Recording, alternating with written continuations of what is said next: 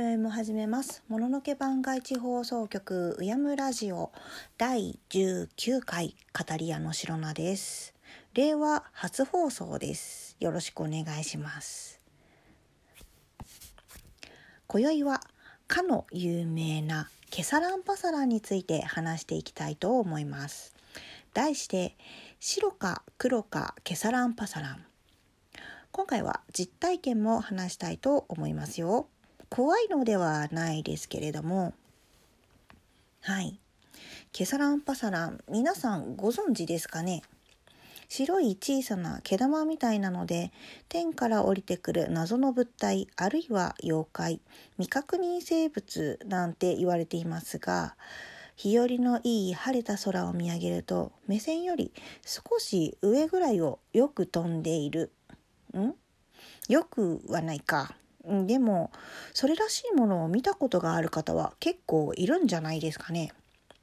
親指と人差し指で輪を作ったぐらいの大きさですかね。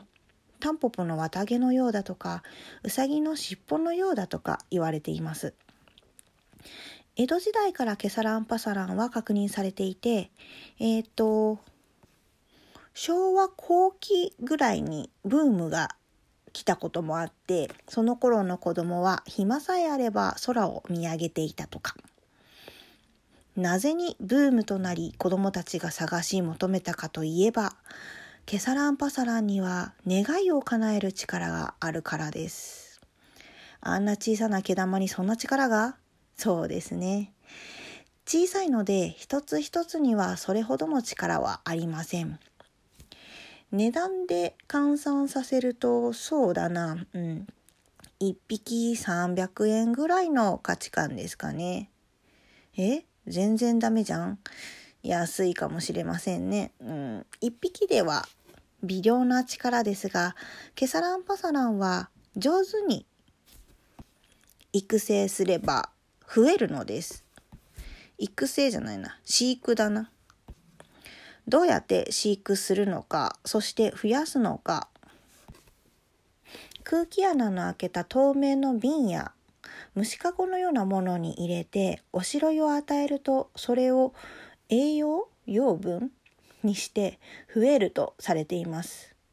おしろいは香料や着色料の入っていないものがいいとされていますが昔のおしろいには有害物質が含まれておりそれを浄化する作用で増えるのではないかとされるなんとも人間ご都合主義的な説もあります。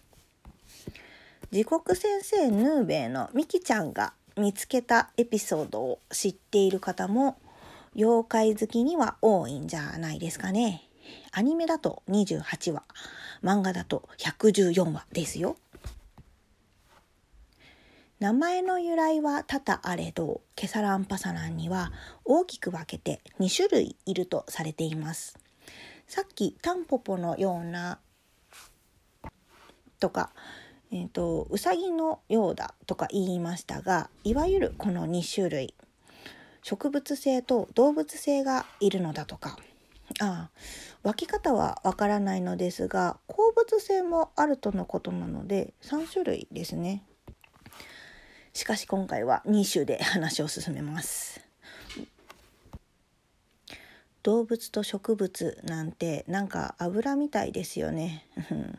白菜の中で動物性由来植物性由来って言ったら調理油ぐらいしか思いつかないのですがえー、っとケサランパサランの形状をもっと詳しく説明するとですね大きさは言った通りぐらいで枝分かれした細い木のようなものが無数に生えていてそんなに密集してなくて中心の輪っか状になった核が確認できます。色は白です。これが昭和後期に流行ったいわゆるケサランパサランです。植物性の方ですね。そして動物性の方ですがこれも天から降りてくるもののうんと着地してしまうと浮遊することはありません。植物性のものに対し少し大きく毛が密集していて核は見えません。本当にうさぎの尻尾のような感じです。毛玉 といった雰囲気がこっちの方がするかと思います。こっちは霧の箱で飼育するとされていてですね。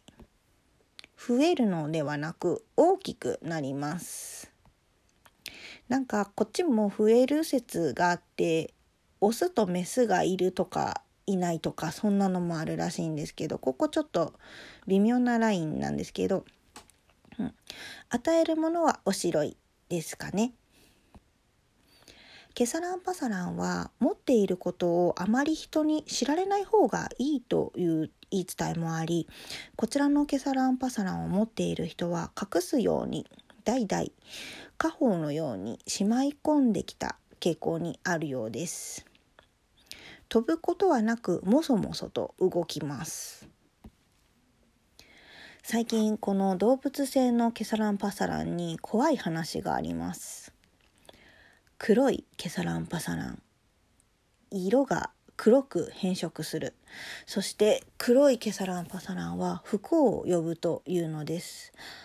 元は白いケサランパサランを放置しておくと黒くなるそうです。